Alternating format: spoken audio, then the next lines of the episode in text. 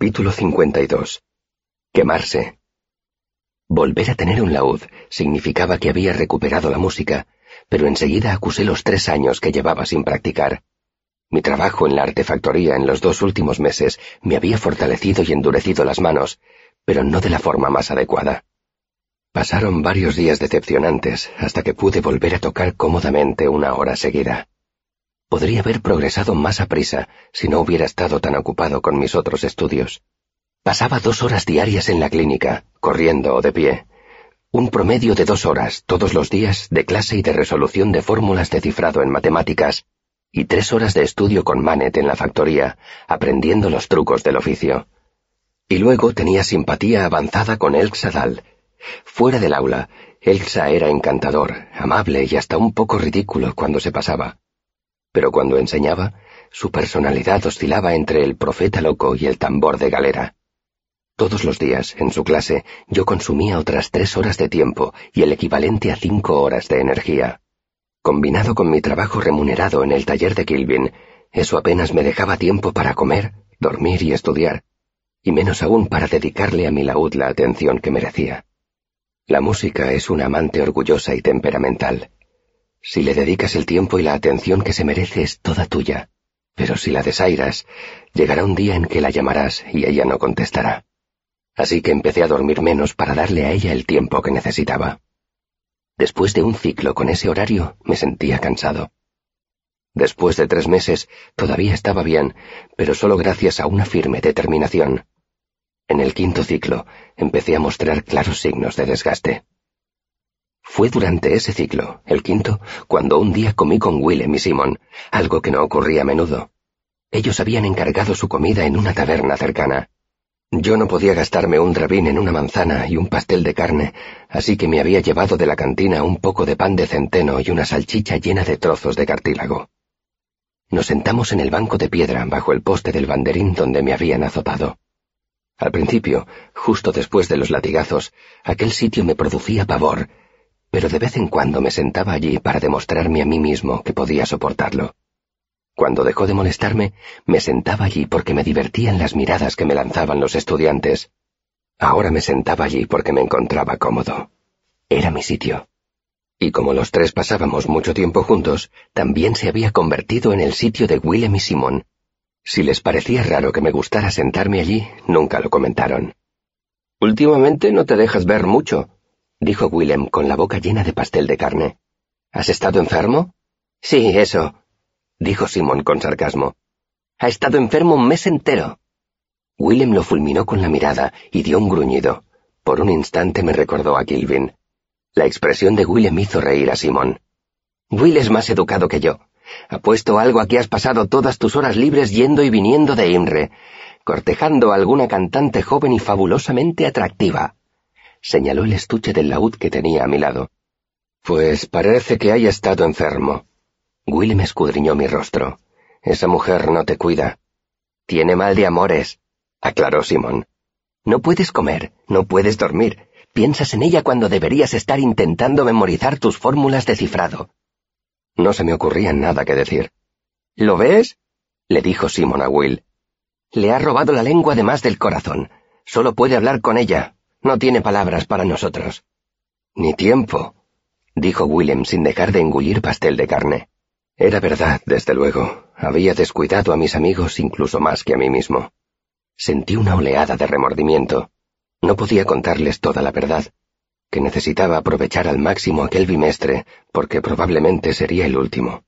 Estaba arruinado. Si no entendéis por qué no podía confesarles eso, entonces dudo que hayáis sido pobres de verdad. Dudo que lleguéis a entender lo vergonzoso que es tener solo dos camisas, o cortarte tú mismo el pelo lo mejor que sabes, porque no puedes permitirte el lujo de ir a un barbero. Una vez perdí un botón, y no pude gastarme ni un ardite para comprarme otro igual.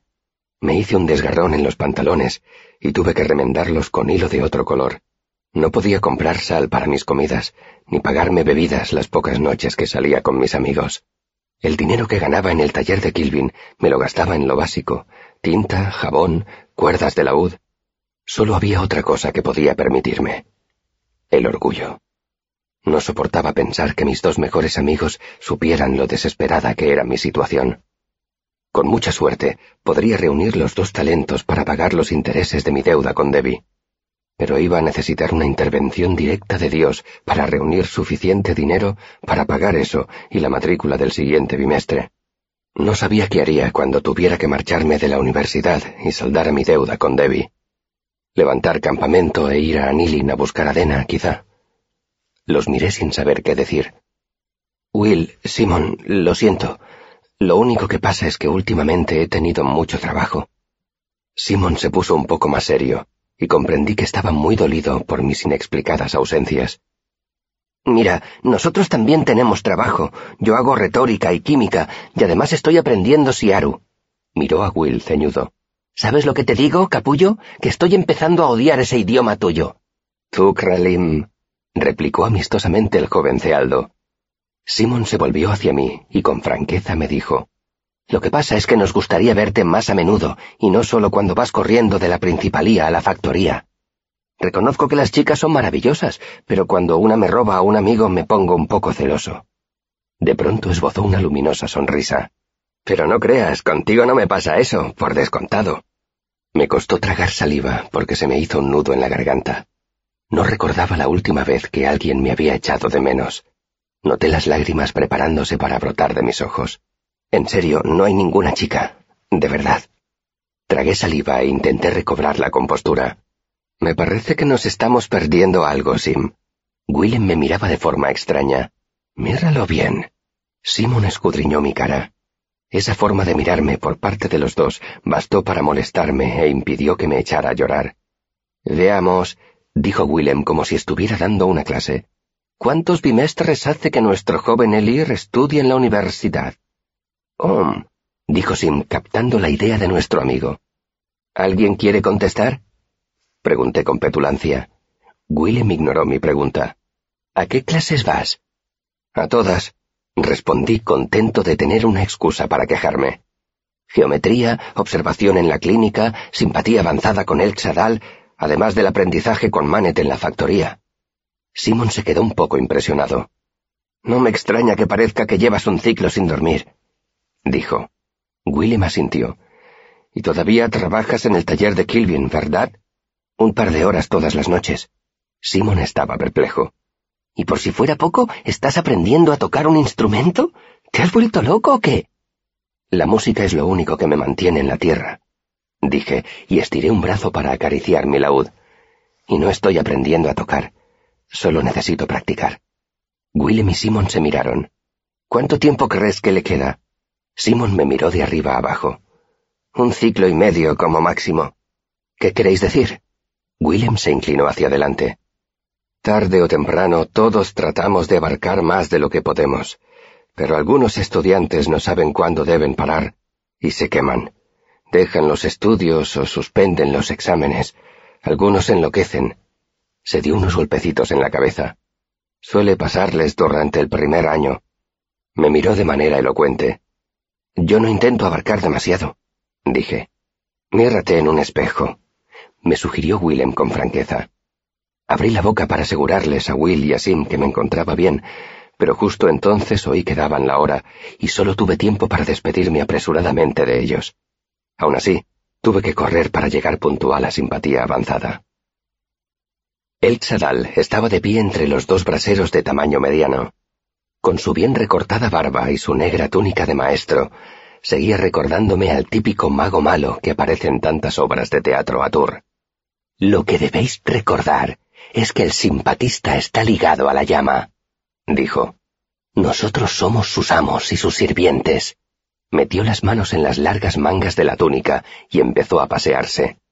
Somos los amos del fuego porque lo dominamos. El Xadal golpeó un brasero con la palma de la mano y lo hizo resonar débilmente. Las llamas prendieron en los carbones y empezaron a crecer ávidamente. La energía de todas las cosas pertenece al arcanista. Nosotros dominamos el fuego y el fuego nos obedece. Dal fue despacio hasta el otro rincón de la habitación. El brasero que tenía a sus espaldas se apagó, mientras que aquel hacia el que se dirigía prendió y empezó a arder. Admiré su sentido de la teatralidad.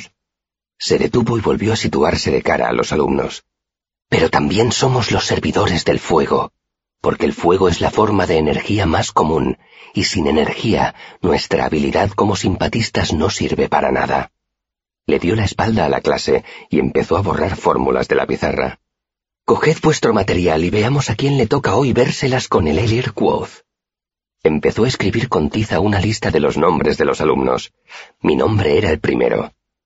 Tres ciclos atrás, Dal había empezado a hacernos competir entre nosotros.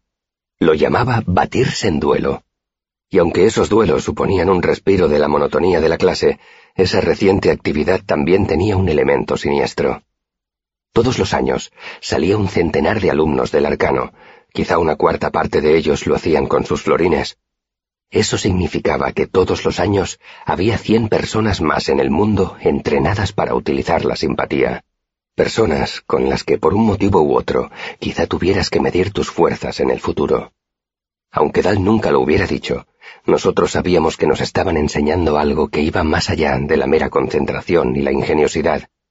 Nos estaban enseñando a luchar. El Xadal llevaba un meticuloso registro de los resultados. Yo era el único en una clase de 38 alumnos que seguía invicto.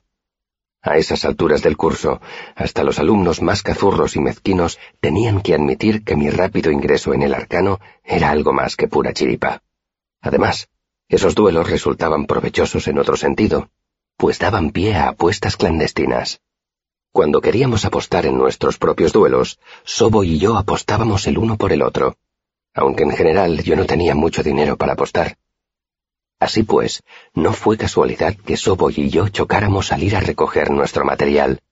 Le pasé dos iotas por debajo de la mesa. Soboy se guardó las monedas en el bolsillo sin mirarme. Caramba, dijo en voz baja. Veo que hoy estás muy seguro de ti mismo. Me encogí de hombros con desenfado, aunque en realidad estaba un poco nervioso. Había empezado el bimestre sin un ardite y me las había ido arreglando como había podido pero el día anterior, Kilvin me había pagado dos iotas por mi trabajo de todo un ciclo en la factoría. Era el único dinero que tenía. Soboy empezó a rebuscar en un cajón y sacó cera simpática, cordel y unas piezas de metal. No sé qué podría hacer por ti hoy. Las cosas se están poniendo feas. Creo que lo máximo que sacarás será un tres contra uno. ¿Te sigue interesando si bajan tanto las apuestas? Suspiré.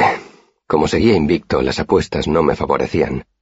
El día anterior habían estado dos contra uno, lo cual significaba que habría tenido que arriesgar dos peniques con la esperanza de ganar uno. Tengo un plan, dije. No apuestes hasta que hayamos establecido las condiciones del duelo. Deberías conseguir al menos tres contra uno contra mí. ¿Contra ti? murmuró él mientras cogía un montón de parafernalia. Eso solo lo haría si te enfrentaras al propio Dal. Giré la cabeza para ocultar el ligero rubor que me produjo ese cumplido. Dal dio unas palmadas y todos corrieron a ocupar sus puestos. Me tocó de pareja un alumno víntico llamado Fenton. Fenton estaba justo por debajo de mí en el ranking de la clase. Yo lo respetaba y lo consideraba uno de los pocos alumnos de la clase que podían plantearme un verdadero reto en la situación adecuada. Muy bien, dijo el Chadal frotándose las manos con ímpetu. Fenton, tú estás por debajo en el ranking. Escoge tu veneno. Velas, ¿Y tu vínculo? preguntó Dal por mera formalidad. Con velas siempre era mecha o cera. Mecha. Fenton levantó un trozo de mecha para que lo vieran todos. Dal se volvió hacia mí. ¿Vínculo? Me metí una mano en el bolsillo y saqué mi vínculo con un floreo. Paja. Un murmullo recorrió el aula. La paja era un vínculo ridículo. Lo mejor que yo podía esperar era una transferencia del tres por ciento, un cinco a lo sumo. La mecha de Fenton era diez veces mejor. ¿Paja? Paja, dije con un poco más de seguridad de la que sentía. Si eso no hacía bajar las apuestas a mi favor, no sabía qué otra cosa podría bajarlas. Muy bien, paja, dijo Dal con soltura. El Ir Fenton, como Quoth está invicto, puedes escoger la fuente. Se oyeron débiles risas por el aula. Noté un vacío en el estómago. Eso no me lo esperaba. Normalmente, el que no escogía el juego escogía la fuente. Yo tenía pensado escoger brasero, porque sabía que la cantidad de calor me ayudaría a compensar el hándicap que yo mismo me había impuesto. Fenton sonrió. Sabía que tenía ventaja. Ninguna fuente, dijo. Hice una mueca. La única fuente de calor con que contaríamos sería nuestro propio cuerpo. Eso era difícil en el mejor de los casos, además de un poco peligroso. Yo no podía ganar. No solo iba a perder mi privilegiada posición en el ranking, sino que además no tenía forma de indicar a Soboy que no apostara mis dos últimas iotas. Intenté atraer su atención, pero ya estaba ocupado en silenciosas e intensas negociaciones con un puñado de alumnos. Fenton y yo, sin decir nada, fuimos a sentarnos a los lados opuestos de una gran mesa de trabajo. El Tzadal puso dos gruesos cabos de vela encima de la mesa, uno delante de cada uno de nosotros. El objetivo era encender la vela de tu contrincante y al mismo tiempo impedir que él encendiera la tuya. Para eso tenías que partir tu mente en dos. Una parte tenía que convencer al alar de que tu trozo de mecha, o de paja si eras estúpido, era lo mismo que la mecha de la vela que intentabas encender. Luego extraías energía de tu fuente para conseguirlo. Entretanto, la otra parte de tu mente trataba de mantener la creencia de que el trozo de mecha de tu contrincante no era lo mismo que la mecha de tu vela. Si os parece complicado, creedme, no os podéis ni imaginar lo mucho que lo era. Por si fuera poco, ninguno de los dos tenía una fuente fácil de donde extraer la energía. Si usabas tu propio cuerpo como fuente, tenías que andarte con cuidado. El cuerpo está caliente por algún motivo y reacciona mal cuando lo privan de ese calor. El Xadal nos hizo una señal, y Fenton y yo nos pusimos a trabajar. Inmediatamente yo empleé toda mi mente en la defensa de mi vela y empecé a pensar con furia. Era imposible que ganara. Por muy buen esgrimista que seas, si tu oponente tiene una espada de acero de Ramston y tú has elegido pelear con una vara de sauce, solo puedes perder. Me sumergí en el corazón de piedra. Entonces, dedicando todavía la mayor parte de mi mente a la protección de mi vela, murmuré un vínculo entre mi vela y la de Fenton. Estiré un brazo y tumbé mi vela, obligando a Fenton a sujetar la suya antes de que hiciera lo mismo que la mía y rodara por la mesa. Intenté aprovechar rápidamente la distracción de Fenton y prender su vela. Me lancé y noté cómo el frío ascendía por mi brazo desde mi mano derecha con la que sujetaba el trozo de paja. No pasó nada. La vela de Fenton seguía apagada y fría. Ahuequé una mano alrededor de la mecha de mi vela para que Fenton no pudiera verla. Era un truco muy bajo y generalmente inútil contra un simpatista experto, pero mi única esperanza era poner nervioso a Fenton. Eh, Fen, dije. ¿Sabes el del calderero, el telino, la hija del granjero y la mantequera? Fen no contestó. Su pálido rostro reflejaba una intensa concentración. Descarté la distracción como táctica. Fenton era demasiado listo para dejarse vencer así. Además, me estaba costando mantener la concentración necesaria para proteger mi vela. Me sumergí un poco más en el corazón de piedra y me olvidé de todo excepto de las dos velas y los trozos de mecha y de paja. Al cabo de un minuto, estaba empapado de un sudor frío. Empecé a temblar. Fenton lo vio y sonrió estirando sus pálidos labios. Redoblé mis esfuerzos, pero la vela de mi contrincante ignoraba mis mejores intentos de prenderle fuego. Pasaron cinco minutos. El resto de los alumnos de la clase estaban quietos como estatuas. Los duelos no solían durar más de un minuto o dos. Eso era lo que tardaba una persona en demostrar que era más lista o que poseía una voluntad más fuerte. Yo ya tenía ambos brazos fríos. Me fijé en que a Fenton le palpitaba un músculo del cuello, como la hijada de un caballo que intenta ahuyentar a una mosca que le está picando. Se puso rígido para combatir el impulso de temblar. Una voluta de humo empezó a salir de la mecha de mi vela. Aguanté. Me di cuenta de que hacía ruido al respirar, con los dientes apretados y con los labios retirados formando una mueca feroz. Fenton no se había fijado. Tenía los ojos vidriosos y desenfocados. Volví a estremecerme con tanta fuerza que casi me pasó por alto el temblor de la mano de Fenton. Entonces, poco a poco, a Fenton empezó a desplomársele la cabeza hacia el tablero de la mesa. Se le cayeron los párpados. Apreté los dientes y obtuve la recompensa de ver una fina voluta de humo que se elevaba de la mecha de la vela de Fenton. Fenton se volvió con un movimiento rígido para mirar, pero en lugar de correr a defender su vela, hizo un ademán lento y pesado de rechazo y apoyó la cabeza sobre el brazo. Cuando en su vela, que tenía cerca del codo, prendió una chisporroteante llama, Fenton no levantó la cabeza. Hubo unos breves aplausos, mezclados con exclamaciones de incredulidad. Alguien me dio unas palmadas en la espalda. ¿Qué te parece? Se ha consumido el mismo. No, dije con voz pastosa y estiré un brazo por encima de la mesa. Con dificultad, pues tenía los dedos entumecidos, abrí la mano de Fenton que sujetaba la mecha y vi que tenía sangre. Maestro Dal, dije tan rápido como pude. Está helado. Al hablar me di cuenta de lo fríos que tenía los labios. Pero Dal ya estaba allí con una manta para cubrir a mi contrincante. Tú, señaló a uno de los alumnos al azar. Trae a alguien de la clínica, rápido. El alumno se marchó a toda prisa. Insensato, el maestro Dal murmuró un vínculo de calor. Me miró. Deberías andar un poco. No tienes mucho mejor aspecto que él. Ese día no hubo más duelos. El resto de los alumnos contemplaron cómo Fenton se recuperaba lentamente bajo los cuidados de El Dal. Cuando llegó un elce de la clínica, Fenton había entrado en calor lo suficiente para empezar a temblar. Tras un cuarto de hora de mantas abrigadas y cuidados simpáticos, Fenton pudo beber algo caliente, aunque todavía le temblaban las manos. Cuando hubo pasado todo el alboroto, ya era casi la tercera campanada. El maestro Dal consiguió hacer sentar a todos los alumnos y hacerlos callar lo suficiente para dirigirnos unas palabras. Lo que hemos visto hoy es un ejemplo excelente de tiritona del simpatista. El cuerpo es delicado y perder unos grados de calor rápidamente puede alterar todo el organismo. Un caso leve de tiritona no es más que eso, una tiritona. Pero los casos más extremos pueden conducir a un estado de choque y a la hipotermia. Dal miró alrededor. ¿Sabría alguien decirme cuál ha sido el error de Fenton? Hubo un momento de silencio, y luego un alumno levantó la mano.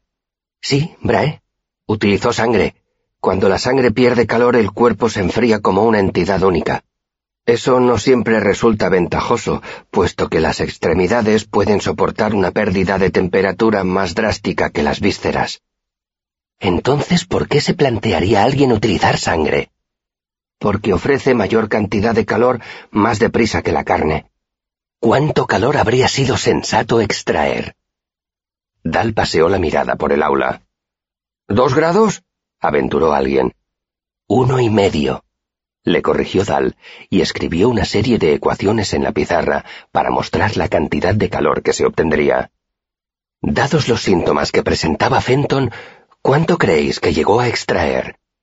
Hubo una pausa.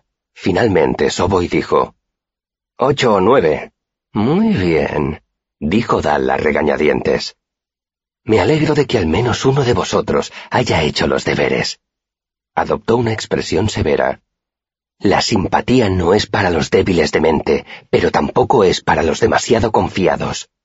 Si no hubiéramos estado aquí para prestarle a Fenton los cuidados que necesitaba, se habría quedado dormido y habría muerto. Hizo una pausa para que los alumnos asimilaran sus palabras. Es mejor conocer los propios límites que calcular mal las propias habilidades y perder el control. Sonó la tercera campanada. Los alumnos se levantaron y la habitación se llenó repentinamente de ruido. El maestro Dal subió la voz para hacerse oír. Elir Quoth, ¿te importaría quedarte un momento? Hice una mueca. Soboy se me acercó por detrás, me dio una palmada en el hombro y murmuró. Suerte. No supe si se refería a mi victoria o si me la estaba deseando para afrontar lo que se avecinaba. Cuando todos se hubieron marchado, Dal se dio la vuelta y dejó el trapo con que había limpiado la pizarra. Bueno, dijo en tono desenfadado, ¿qué tal han ido las apuestas? No me sorprendió que el maestro estuviera al corriente de las apuestas. Once a uno, admití. Había ganado veintidós iotas, un poco más de dos talentos. La presencia de ese dinero en mi bolsillo me ayudaba a entrar en calor. Dal me miró con gesto especulativo. ¿Cómo te encuentras? Al final te he visto un poco pálido a ti también. Solo he tenido algún escalofrío. Mentí. La verdad es que había aprovechado el revuelo que había causado el colapso de Fenton para salir al pasillo, donde había pasado unos minutos espantosos. Los temblores, que eran casi convulsiones, apenas me permitían tenerme en pie. Por fortuna nadie me había visto temblando en el pasillo, con la mandíbula tan apretada que temí romperme los dientes. Pero no me había visto nadie. Mi reputación estaba intacta. Dal me miró de una forma que me hizo comprender que sospechaba la verdad. Acércate, dijo, y señaló uno de los braseros. Un poco de calor no te hará ningún daño. No discutí. Acerqué las manos al fuego y me relajé un poco. De pronto reparé en lo cansado que estaba. Me escocían los ojos por falta de sueño. Notaba el cuerpo pesado, como si mis huesos fueran de plomo. Di un suspiro. Retiré las manos del brasero y abrí los ojos. Dal me miraba con fijeza. Tengo que irme, dije con cierto pesar. Gracias por dejarme utilizar su fuego. Ambos somos simpatistas, dijo el maestro con tono cordial mientras yo recogía mis cosas y me dirigía hacia la puerta. Puedes utilizarlo cuando quieras. Esa noche fui a ver a Willem a su habitación de las dependencias. Que me aspen, dijo. Dos veces en un mismo día. ¿A qué debo el honor de tu visita? Creo que ya lo sabes, dije, y entré en la habitacioncita que parecía una celda. Apoyé el estuche de mi laúd contra una pared y me dejé caer en una silla. Kilvin me ha prohibido trabajar en el taller. Willem se sentó en el borde de su cama. ¿Por qué? Le lancé una mirada de complicidad. Espero que sea porque Simon y tú hablasteis con él y le sugeristeis que lo hiciera. Will me miró un momento a los ojos y luego se encogió de hombros. Nos has descubierto antes de lo que yo creía. Se frotó una mejilla. No pareces muy enfadado. Me había puesto furioso. Precisamente cuando parecía que mi suerte estaba cambiando, me veía obligado a dejar mi único trabajo remunerado por culpa de las buenas intenciones de mis amigos. Pero en lugar de cantarles las cuarenta, había subido al tejado de la principalía y había tocado un rato para serenarme. La música me calmó, como siempre, y mientras tocaba, reflexionaba. Mi aprendizaje con Manet iba bien, pero había demasiado que aprender. Cómo encender los hornos, cómo trefilar alambre de la consistencia adecuada, qué aleaciones elegir para conseguir determinados efectos. No podía pretender dominarlo todo, como había hecho cuando estudiaba las runas. No podía ganar suficiente trabajando en el taller de Kilvin para pagar a Debbie a final de mes, y mucho menos reunir dinero suficiente para la matrícula. Seguramente lo estaría, admití, pero Kilvin me ha hecho mirarme en un espejo. Compuse una sonrisa cansada. No tengo muy buen aspecto. Tienes un aspecto horrible, me corrigió él. Luego hizo una pausa y agregó, Me alegro de que no estés enfadado. Simon llamó a la puerta al mismo tiempo que la empujaba para abrirla. Cuando me vio allí sentado, la expresión de arrepentimiento de su cara borró rápidamente la de sorpresa. ¿No deberías estar... esto... en la factoría? preguntó sin convicción. Me reí, y el alivio de Simon fue casi tangible. Willem quitó un montón de papeles de otra silla y Simon se sentó. Estáis perdonados, dije magnánimo. Lo único que os pido es que me contéis todo lo que sepáis de Leolio.